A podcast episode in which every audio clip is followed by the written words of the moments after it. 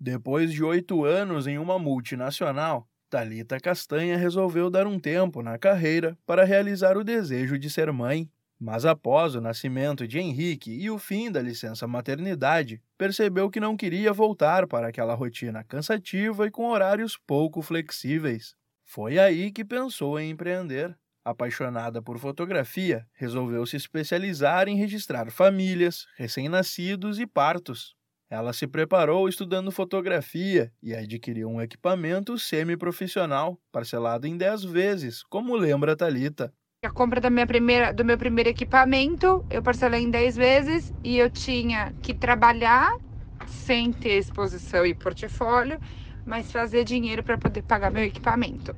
E consegui, em 10 meses eu tinha quitado meu equipamento e depois de quase dois anos eu consegui trocar de equipamento por um profissional.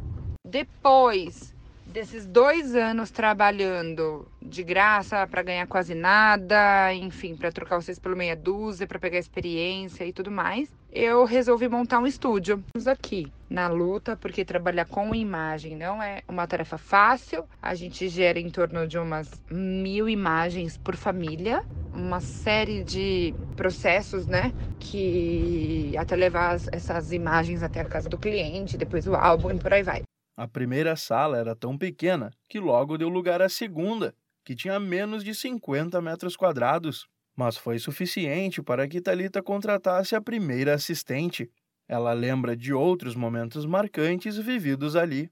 Nesse estúdio foi onde eu fiz a minha primeira capa de revista, foi onde eu atendi os primeiros artistas que apareceram para mim.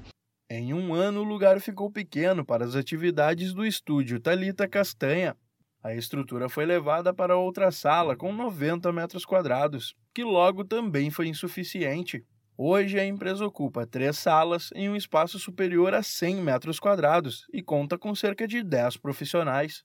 Para saber tudo sobre a história da Talita, confira o programa Bate-Papo Empreendedor, disponível no canal do Sebrae São Paulo no YouTube. Da Padrinho Conteúdo para a agência Sebrae de Notícias, Pedro Pereira.